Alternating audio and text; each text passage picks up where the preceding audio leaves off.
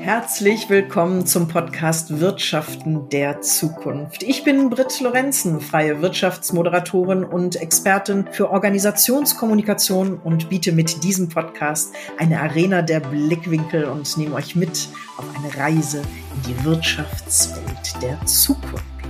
Der ehrbare Kaufmann und das Wirtschaften der Zukunft sind das Konzepte, die sich miteinander vereinbaren lassen. Ich sage ganz klar ja und spreche in meinem Podcast mit tollen Persönlichkeiten, CEOs und anderen Führungskräften über die Herausforderung, wirtschaftlichen Fortschritt zu wagen, ohne sozial drückende Themen dabei außer Acht zu lassen. Denn ich bin mir sicher, das Jahr 2020 hat uns allen vor Augen geführt, wie fragil das soziale Leben ist, aber auch wie eminent wichtig es ist, im wirtschaftlichen Leben, insbesondere bei der Unternehmensführung, ja, altbekannte Muster zugunsten einer zukunftsfähigen Wirtschaft abzulegen.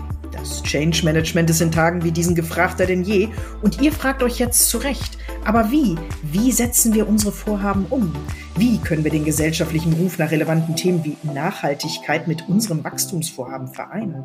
Denn klar ist, die Grundtugenden des ehrbaren Kaufmanns gewinnen dank der Generation Z wieder an Popularität.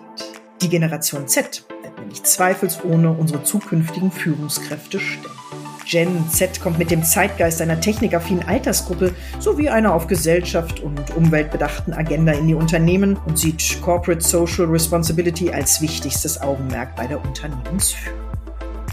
Ich möchte mit meinen Gästen Inspiration, Hilfe, aber auch Erfolgsgeschichten bieten, damit auch ihr morgen noch mitreden könnt. Hört deshalb genau hin und schreibt auch gerne mit, denn dieser Podcast bespricht diese Dualität regelmäßig mit interessanten Gästen, deren Geschichte und Erfahrung als Inspiration dienen können. Und das verspreche ich euch, es gibt ganz bestimmt auch die ein oder andere lustige Anekdote. Von daher seid gespannt. Ich freue mich auf